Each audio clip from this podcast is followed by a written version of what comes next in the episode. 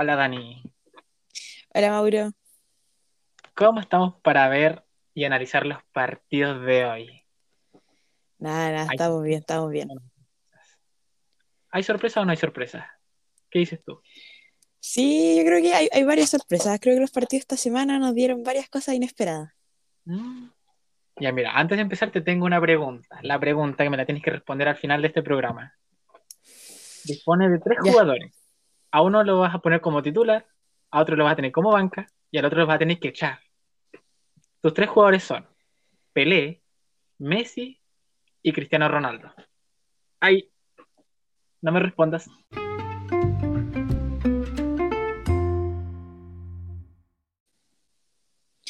y Mauro, empecemos a hablar de fútbol. ¿Qué nos tiene preparado esta semana? Hartos partidos de Copa América, hartos partidos de Euro. Ay, que estuvieron entretenidos los de la Eurocopa. Dios mío, los disfruté, los disfruté. Pero vamos a empezar por buenos. la Copa América, especialmente el partido entre Brasil y Perú. ¿Qué pasó en ese partido? ¿Quién ganó? Bueno, en ese partido ganó Brasil. eh, uy, no recuerdo el marcador, pero sé que ganó Brasil. 1-0. 1-0. Gol, gol de Paqueta, sí, gol de Paqueta. Después de una genialidad de Neymar en el área, el relator dijo, le salió el cañito. A Neymar no le salió el cañito. Neymar hizo el... Neymar es tremendo jugador. Te juro que yo lo considero uno de los mejores delanteros, pero es que es tan llorón, tan, tan, no sé, le falta, le falta más, más firmeza para jugar. ¿Cómo se va a tirar? Al- lo tocan, lo soplan y se cae, y se hace lesionado. Y así, así Es no es livianito. Es muy liviano, po, muy liviano. Pero de jugador de Y, técnica, de debilidad, de rapidez, no tengo nada que discutir. Jugadorazo. igual que 1-0. Richarlison, también pasa en el piso.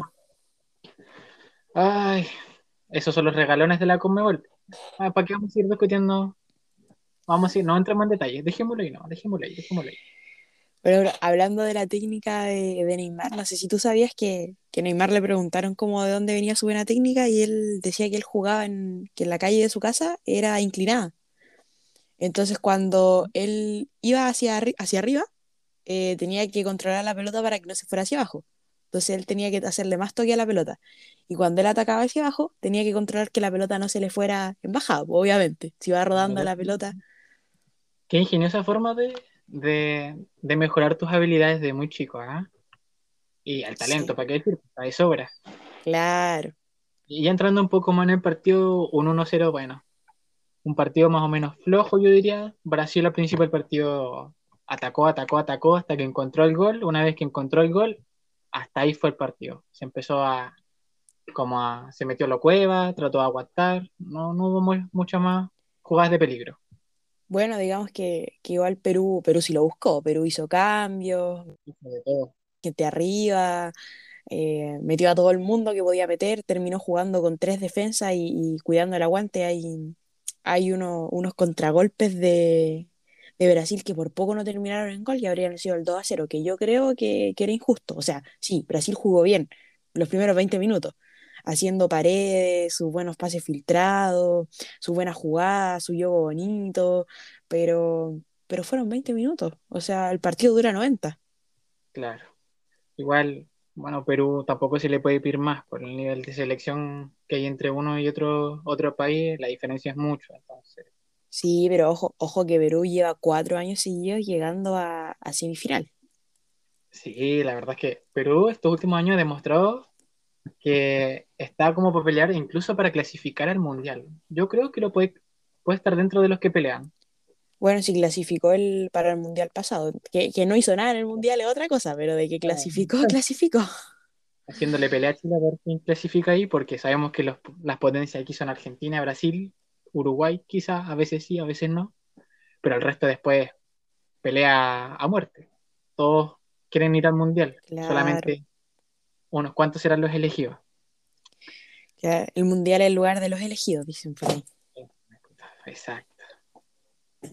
Bueno, entonces, resumiendo este partido Brasil-Perú, 1-0, lo gana. Fácil, cómodo. Sin tantos problemas. Con ayudita del VAR, harta, harta falta. Tengo que decir, eso sí, que el, que el, ar- el árbitro chileno no, no se comió mucha falta. Yo comentaba cuando vi el partido que, que al principio los brasileños, claro, eso que los soplan y se, y se empiezan a tirar, y el chileno como que no los pescó, así como que los veía tirar al piso y era como, juegue. Y, y ahí se dejaron de tirar tanto al piso. No se notó tanto la esencia de Jesús, porque está suspendido dos fechas por esa patada enorme que le mandó a Mena en el partido contra Chile. Fue suspendido dos fechas y tampoco va a estar para la final, pero siento que no fue una ausencia. Pla Plaquetá eh, está sustituyendo muy bien su posición, incluso está jugando súper bien de un- Sí, en todos los partidos en donde lo han metido. Lu- Lucas Paquetá es una, una máquina, tiene, tiene buen fútbol, se nota que, que es el socio de Neymar, yo creo que Neymar juega tranquilo estando Paquetá, porque tienden a asociarse mucho esa, esa pared, ese, ese pase que se la da Neymar a, a Paquetá y Paquetá se la devuelve ahí con un pase filtrado, se, se da mucho eso entre ellos dos, no tanto como Jesús, que Jesús es más como delantero, así como que está como ahí. eh, Lucas genera, genera fútbol, como Neymar, son como socios para generar el fútbol en Brasil. Y de, de Brasil-Perú nos vamos a Argentina-Colombia, que nos tuvo extenso de polémicas, ¿ah? Empezando por el arquero y en penales. Bueno, Sí, comentar que el bro. partido cero. 0-0. No, mo- o sea, 0-0, no hay que ver. 1-1.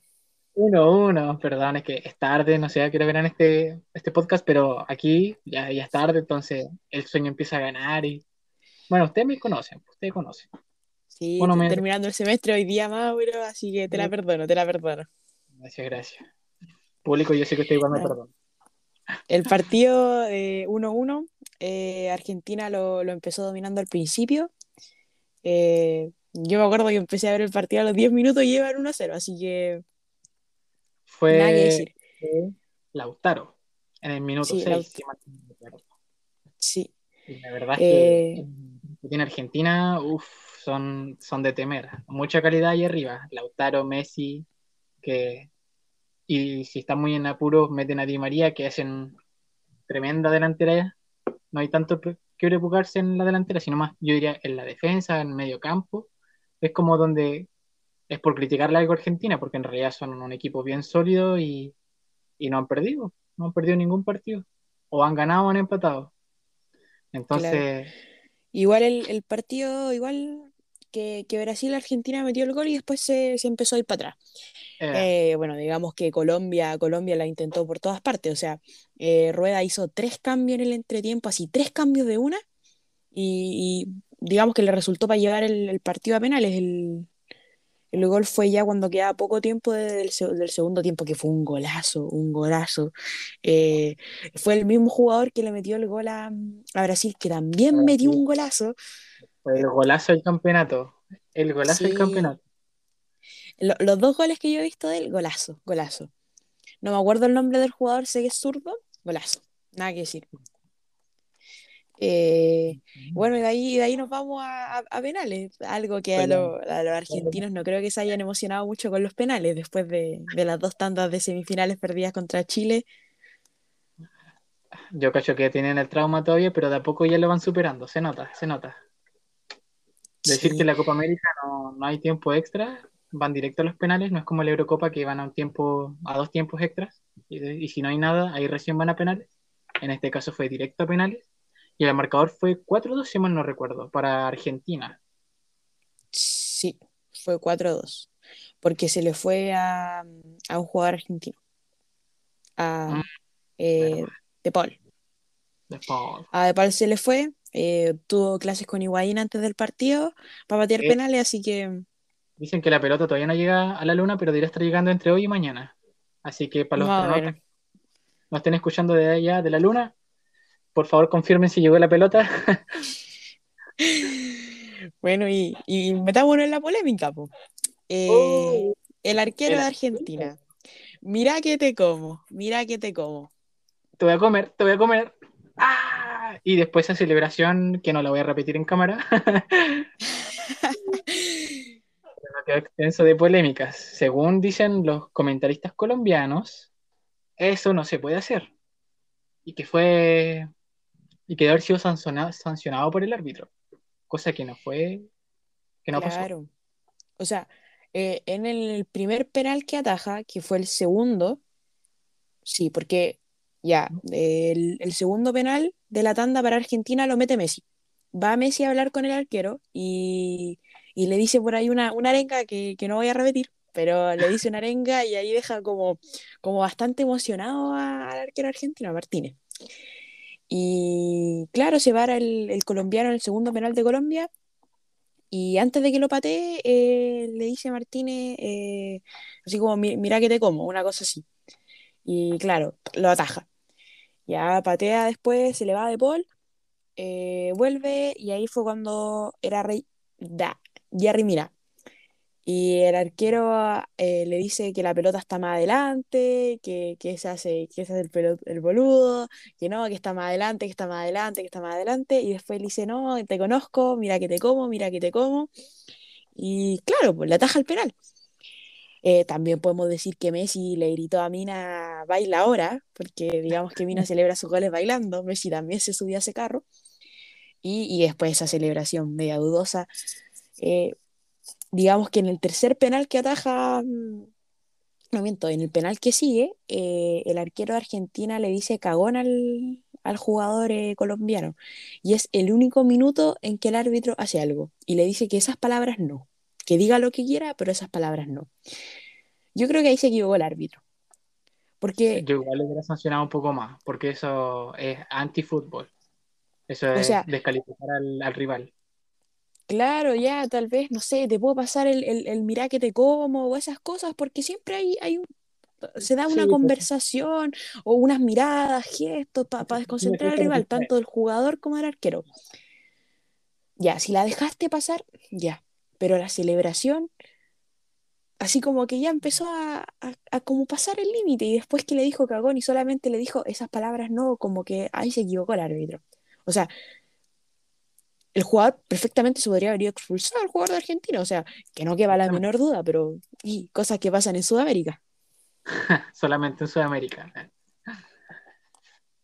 Después, bueno, decir que el arquero quedó como el héroe en Argentina. Claro, se Eh, cree, se cree bravo tapando tres penales en una tanda penal. lo intenta. Parece que estuvo viendo las clases de Bravo. Parece, parece. Sí, estuvo viendo lo- los videos de la Confederaciones ahí contra Portugal cuando no dejó patear a, a Uh, Ronaldo. Estuvo viendo los de Colombia el, el 2017, no, el, el 2000, la última Copa América, no, la última Copa América fue el 2019. 2019, 2016 Sí, fue. no, la última, la que fue en Brasil, fue el 2019, la que fuimos a tanda de penales con Colombia y le ganamos. Esa estuvo viendo. Cierto, cierto. Qué buena memoria, Dani. Qué buena memoria. Sí, tú Dios sabes. Y ahora, antes que que se viene pasemos. ¿o no? No, no, dale, dale. No, sí, dale. Cuenta la final. ¡Ay, Dios mío! Pero qué partidazo. Argentina-Brasil. Brasil en su casa. Argentina, sabemos lo que es Argentina. Que a pesar que no ha ganado ninguna final, que la última final le ha ido súper mal. Pero, uff, cómo vienen los argentinos, ¿ah? Y mira, que esta es para el Diego. Que esta es para el Diego. no me la Vos contés. sabés, vos sabés, esta es para el Diego. Ah, no me la puedo creer. Es tremendo homenaje. Yo, la verdad, ¿qué predicciones le das al partido Brasil-Argentina?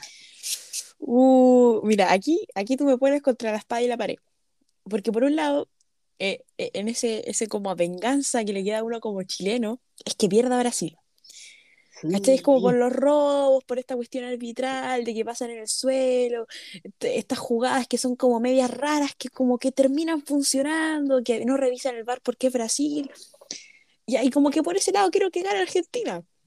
Pero por el otro lado yo también soy brasileña, pues entonces igual quiero que gane Brasil.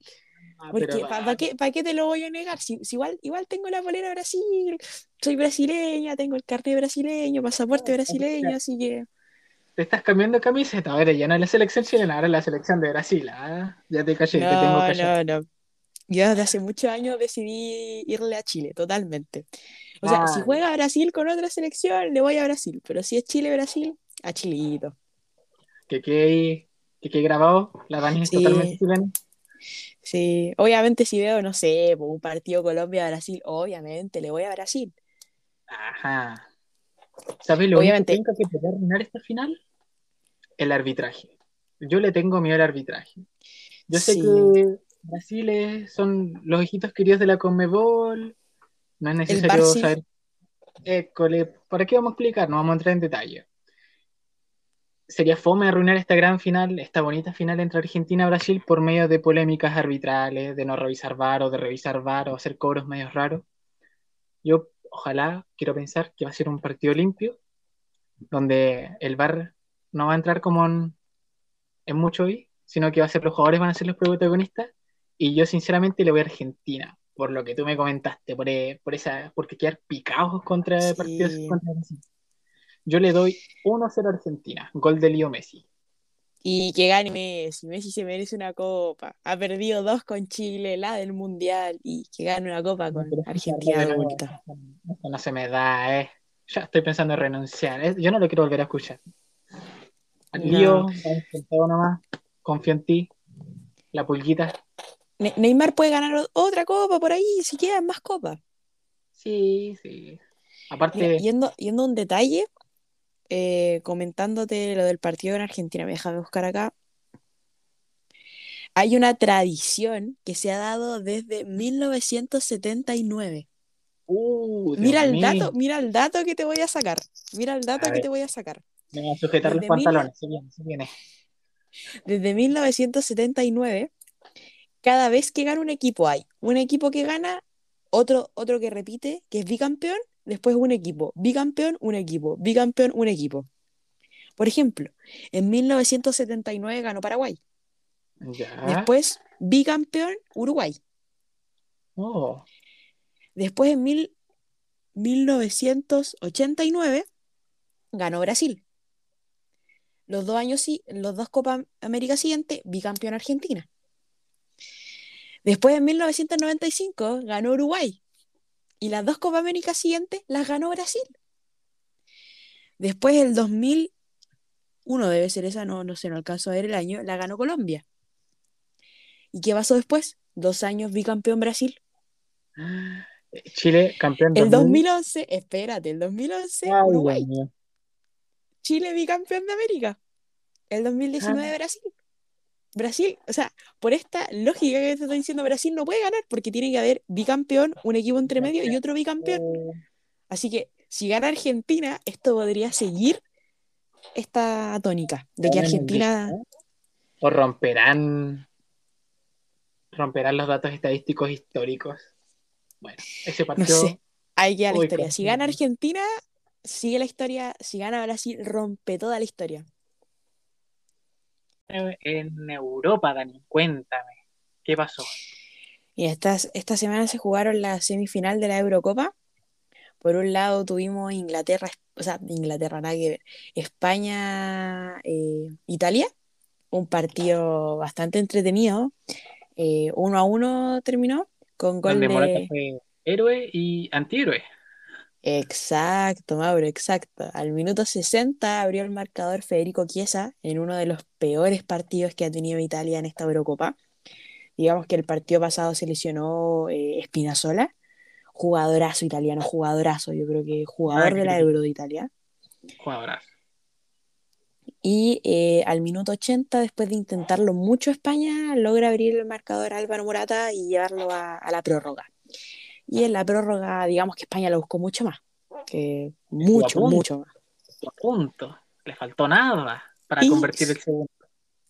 se fue a lo más entretenido que hay en el fútbol. Que a mí podrán decir lo que quieran, llevamos el fútbol, pero creo que no hay cosa más emocionante que ver una tanda de penales. Dios mío, Cuando uno-. Cuando uno no es el equipo que está ahí. Porque cuando uno es el Eh. equipo que está ahí, son un manojo de nervios. Pero cuando uno lo ve como espectador, ¿Cómo se sufre, Dios mío? Cuando es tu país, Dios mío, ¿cómo se sufre? Ay. pero bueno. Bueno, ¿y quién se los llevó? Y los penales se lo llevó Italia. Italia. Ajá. Digamos que, como contabas tú, Morata, después de lograr llevar a España a la prórroga, se le fue el penal. Ay, Morata, weón. Ay, Y Morata. Morata. Morata, Morata no la mete de penal. Hostias, no me jodas, no me jodas. Pobre Bueno. Italia plantada en una final luego de tanto tiempo, si mal no recuerdo, de 1968.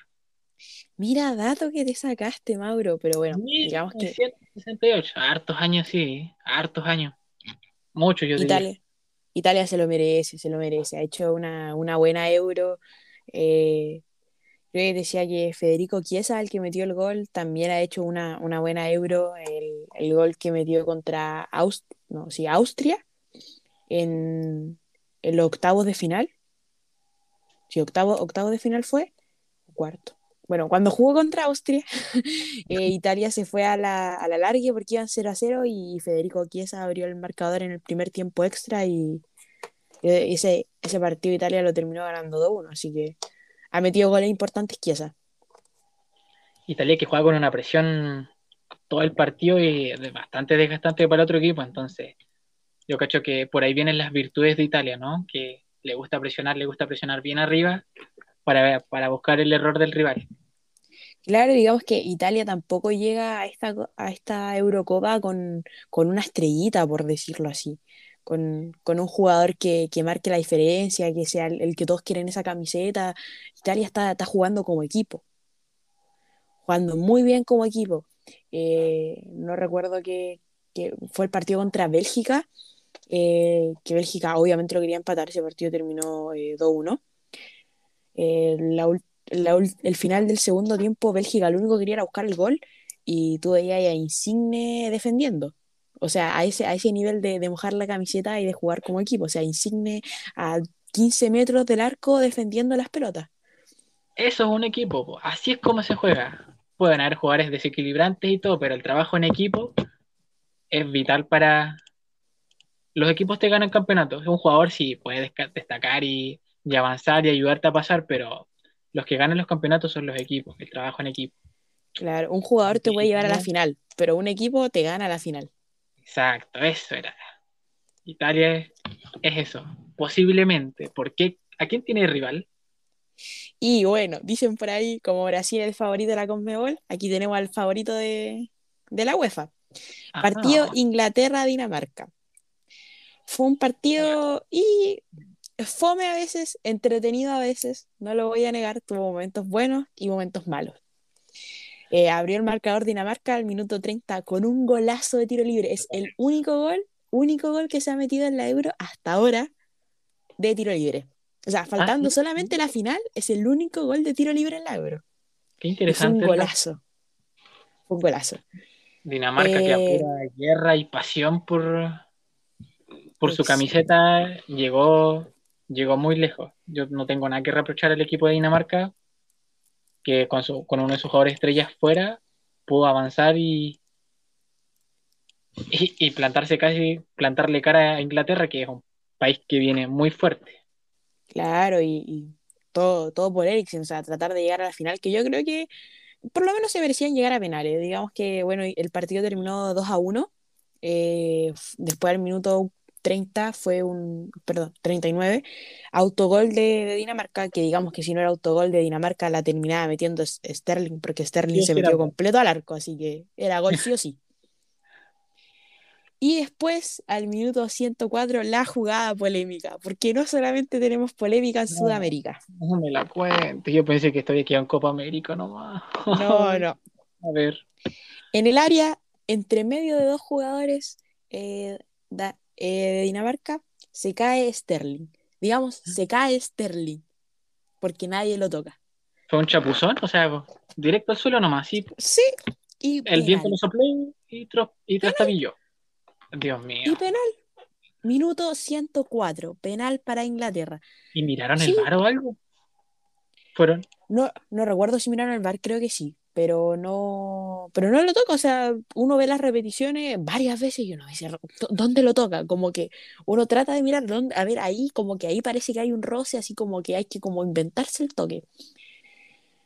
Digamos que sí, tal vez Inglaterra se merecía más otro gol, tal vez, tal vez, pero no se merecía ese regalo. Pero bueno, Harry King lo falla, lo ataja eh, el espe- espectacular al- arquero que tiene Dinamarca, que digamos que es arquerazo que tiene Dinamarca, pero da rebote y en el rebote Harry King, killer. Aprovecha. No Killer. falla. Lo que deja entonces Inglaterra en la final. po.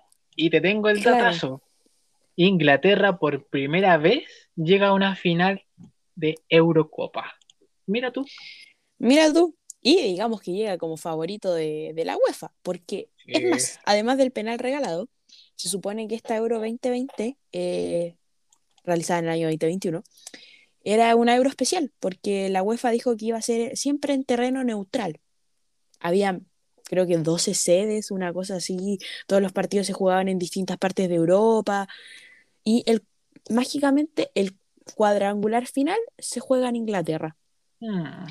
Se supone que una euro neutral, donde cada selección jugara partidos neutrales.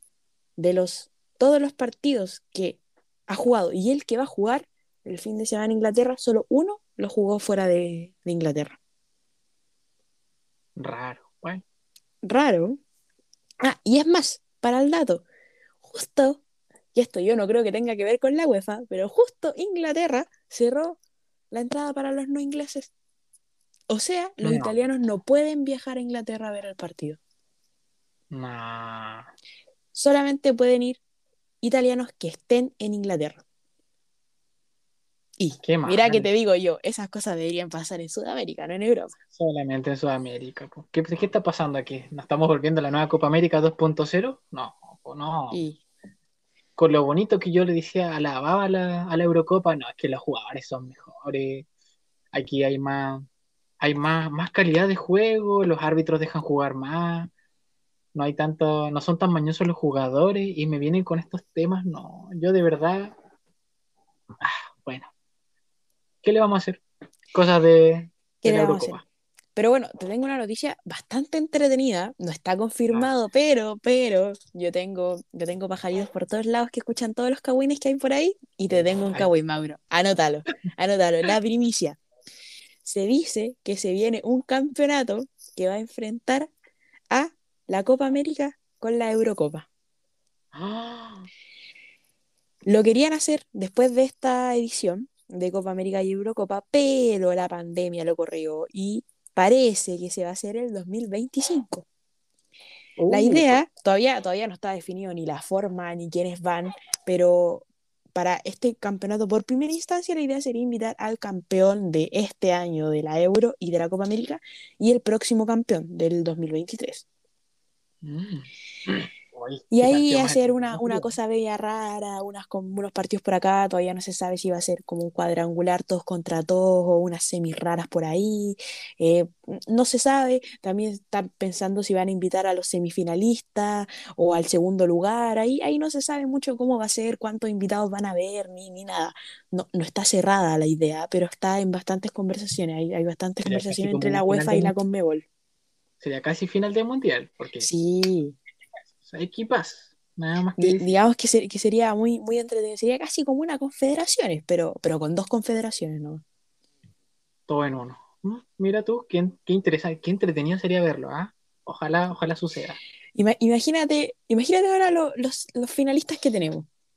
Imagínate una semifinal, no sé, eh, Brasil-Italia y por el otro lado Inglaterra-Argentina. Uf, Dios mío. Qué histórico, qué histórico. Oye, y hablando de historia, en el bloque pasado te conté de, de que esta, esta Copa América es por Diego. ¿Quieres Ah, saber ¿sí, una coincidencia espectacular de esto? Bien parecida a las finales, tú me vas a decir cómo van a ser parecidas las finales de la Euro y la, y la Copa América. Bueno, Argentina, país del Diego, y por el otro lado tenemos Italia, segunda casa de Diego. Por este lado tenemos a Brasil, eterno rival, eterno rival de Argentina. Y por el otro lado tenemos a Inglaterra. No es necesario recordar la manito de Dios, pero Histórico, eso, eso sí que quedó para siempre los. primeros campeonatos que se realizan desde la muerte de, de Diego Maradona y los cuatro finalistas de los dos campeonatos tienen relación con él. Mira tú, Wow. mira tú. El apodado el dios del fútbol, haciendo, haciendo de la suya. Sí. Entonces, tenemos la final entre Inglaterra y por el otro lado tenemos a Italia. Dime tu predicción, Dani. Uh, yo opino que va a ser un partido bastante cerrado. Bastante cerrado. Ojalá con muchos goles. Yo, yo soy de los partidos con goles. O sea, tú me decís un 3 a 3 y yo pago 3 a 3. Pero no, yo creo que ojalá sea su, su 2 a 2. eh, o no, o 3-2. No, sí, 3-2. 3-2. No quiero que se vaya a penales. Quiero que se definan partido. 3-2. Si se va a largo o no se va a largo, y son cosas del fútbol. Pero 3-2. Y eh, yo creo que lo va a ganar el favorito de, de la UEFA. Se lo doy, Ah. me, me la juego, me la juego. Yo creo que to- todo el mundo quiere que gane Italia. Yo también creo que gane Italia, pero siendo fría y calculadora, se lo doy a Inglaterra. Es que va a jugar con su público, en su estadio. La UEFA le regaló un penal para que se metiera. ¿Por qué le regalaron el penal? Pero igual jugar en sé. casa es más presión porque estás obligado a jugar bien. Entonces, a algunos jugadores quizás le puede venir mal esta, esta presión.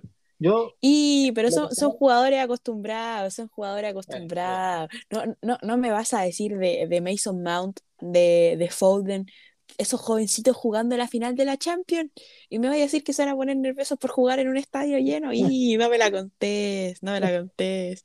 Yo me pongo más nerviosa que ellos para dar una prueba. Yo me pongo más nerviosa que ellos para dar una prueba. ya, yo mi predicción le doy Italia. Ojalá lo gane Italia y le doy un marcador de 2-1 en el tiempo sanera prórroga y le van a ganar 2-1. Mira, cáchate la predicción que te tengo. Ya, la, la voy a anotar, la voy a anotar. Digamos que la, la vez pasada igual le El- achuntamos algunas. Tú le achuntaste algunas y yo le achunté a otras, pero le achuntamos algo. Mauro predicción. Ahí tengo mi esfera de cristal, ya está haciendo sus maniobras para ver, para decirme los resultados. Y me dicen por interno que es 2-1, 2-1.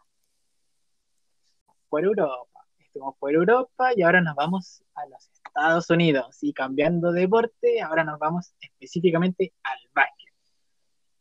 ¿Qué tan entretenida final tenemos? Se viene. ¿Y qué será? Por ahora, los Suns van ganando 2-0 decir que la predicción de las semifinales las perdí, Dani, tuviste razón. Yo te dije, y Milwaukee. Ah, bueno, bueno, ¿qué le vamos a hacer? Se, se lo merecía el griego, se lo merece, se lo merece estar en esa instancia. Unos Phoenix Suns que en sus 51 años de vida eh, han llegado a las finales dos veces y no han, han perdido ambas, entonces quizás esta sea la de verdad, quizás sí, quizás no, La tercera Quizás- es la vencida. por ahí dicen, por ahí dicen. Y por ahora que los Phoenix Suns van 2-0, por un primer partido donde los Phoenix Suns se, se les notó el dominio, con un Chris Paul uf, on fire, on fire, y con una repartición de asistencia, Dios mío. Y David Booker, obviamente, detrás acompañando, y un Ayton, un Trent Ayton que el primer partido se lució. Ya en el segundo juego podemos decir que fue un partido más peleado, donde Giannis Antetokounmpo sacó las garras y casi saca el partido adelante, metiendo 43 si mal no, si mal no recuerdo, hoy día fueron 43 puntos que metió, pero el equipo no acompañó. Chris Middleton, flojo, George Holiday, flojo, Brook López, flojo. Entonces ahora estos partidos se van a transferir hasta Milwaukee Bucks, donde sale el Veamos si con, veamos si con su gente Milwaukee lo hace. Uy, Porque uy. quedar, quedar 3-0, digamos que hay, un sola, hay una sola persona que te puede dar vuelta a eso. y se llama LeBron James. Y digamos que Milwaukee no tiene a LeBron James. Pero ojo, tiene un equipo que es David De Booker, temer. Deandre Ayton, Chris Paul, y tiene una cantidad de banca de repartos, jugadores de repartos que, que hacen un equipo muy completo, muy sólido en defensa como en ataque. Así que un juego a tres que se viene entretenido. Dime, Lo Dani, tiene, ¿cuál va a ser compli- tu lo tiene complicado Milwaukee. Mira, eh, yo creo que sí, el juego 3 lo, lo tiene que ganar Milwaukee, porque si no, esto eh, es que otro nivel.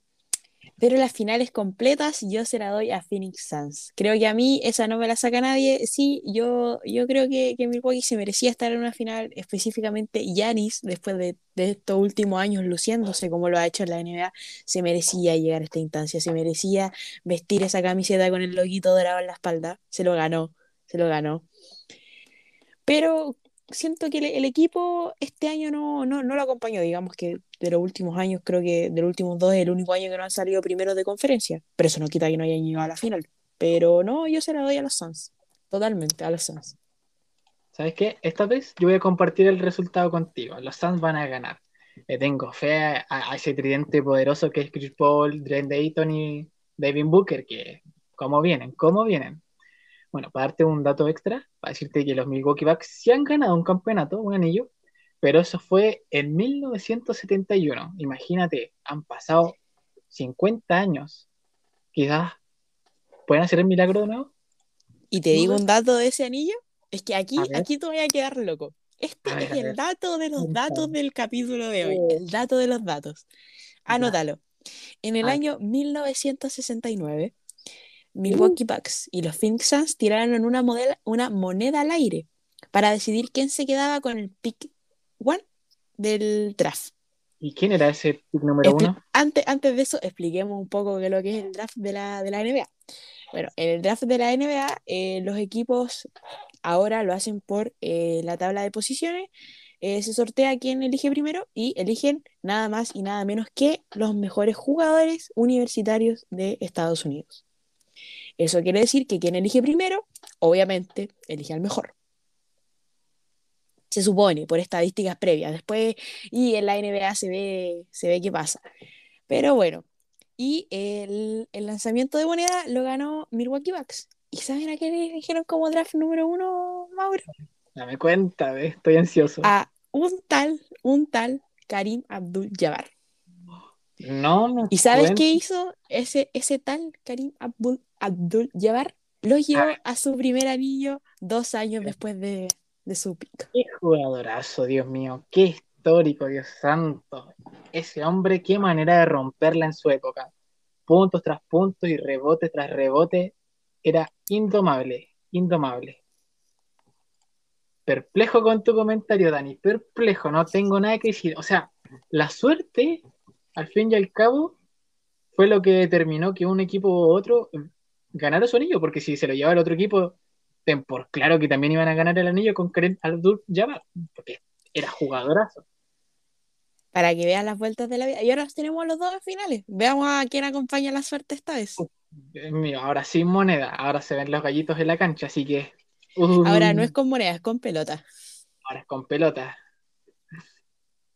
Y Mauro, llegamos al final de este, de este segundo episodio de, de Neuroball.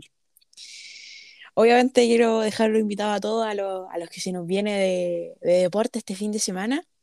Eh, el viernes partimos a las 8 de la noche con un partido tercero y cuarto bastante entretenido entre Perú y Colombia, que yo creo que más que, pelear por, por el tercer lugar, que digamos que el lugar que nadie quiere, porque todos quieren llegar a la final, le sirve a las selecciones para practicar un poco. Pensemos que estamos en, en plena clasificatoria, así que yo creo que le sirve a ambos, equipos para entrar un poco más en camino. No creo que vaya a ser un partido que termine 3-0, no, no, yo lo veo un partido peleado. Creo que ambos, ambos equipos lo van a querer ganar.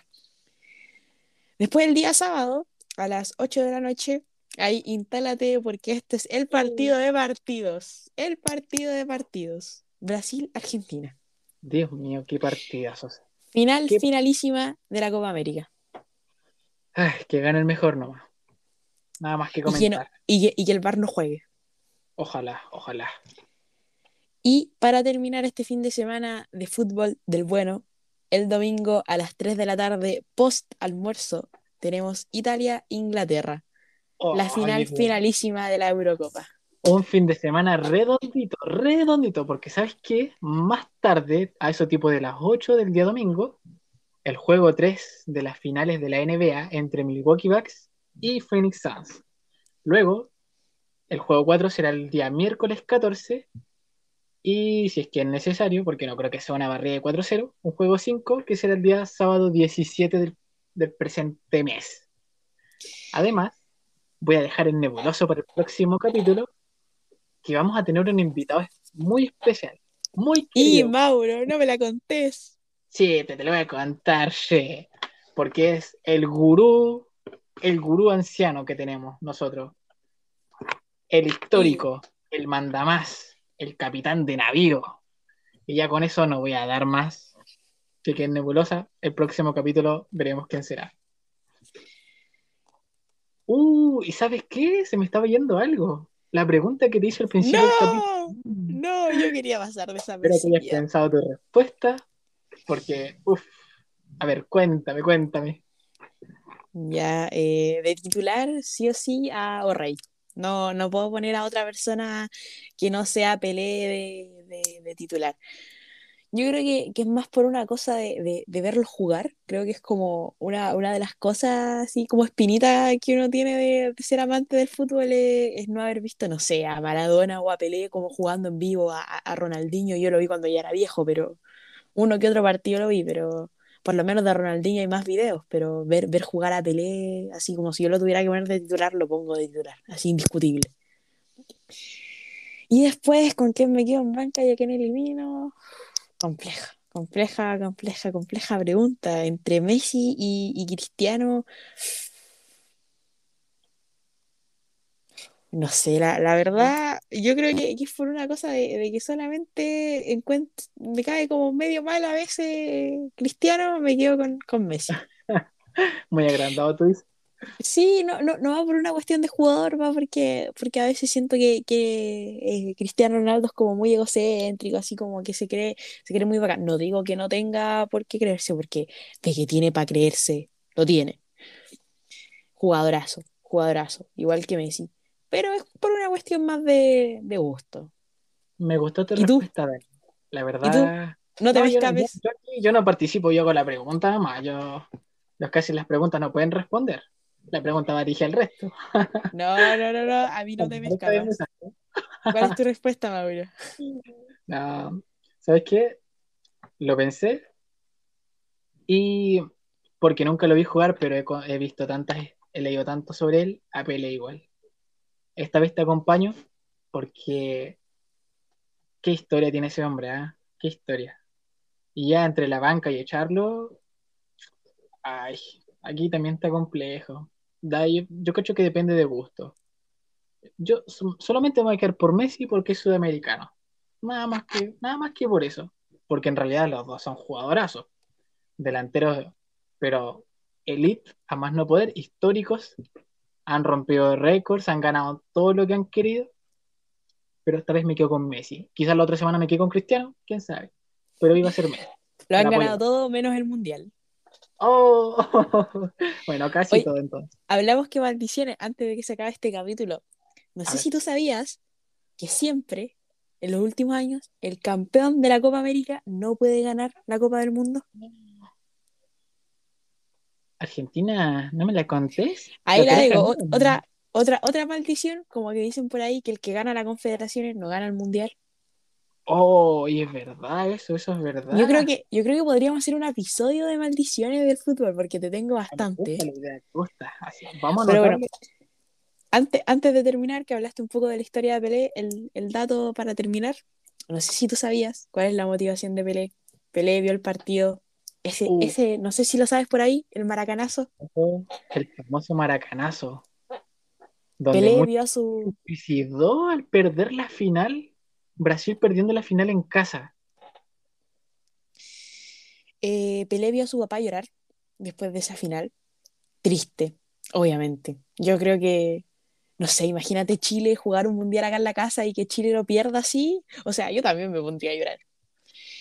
Y Pelé vio a su papá y le dijo, tranquilo papá, yo voy a jugar a la pelota para que tú nunca más tengas que sufrir así. Y bueno, que lo hizo, lo hizo. ¿Qué, cómo, qué manera de hacerlo? ah? Porque ganó un mundial. Al par de años ya lo tuvo. Y un mundial no, ganó más de uno, Mauro. Ah, bueno, si entramos en detalle, Déjame buscar cuántos, cuántos, cuántos mundiales ganó, ya me perdí. ¿Ganó dos? ¿Tres? Ganó, ganó tres. ¿Qué dice el de público? 1970, el de 1962 y el del 58. Ahí está, tres mundiales. Tres mundiales. Mira tú, no quería que el papá llorara, ahí tiene el papá, po. Más contento, imposible. ya. Bueno, y con eso damos por finalizado el segundo episodio de, de Neuroball. Lo Qué dejamos a todos invitados. Qué entretenido el capítulo. Que sigan escuchando nuestro podcast, que se lo compartan a sus amigos, a su, a su papá, a su, a su hermano, a su amigo futbolista, a ese que le gusta hablar de deporte, a la mamá, a la tía, a la polola, compártanselo a todos. Escúchenos, por favor. Adiós. Chau.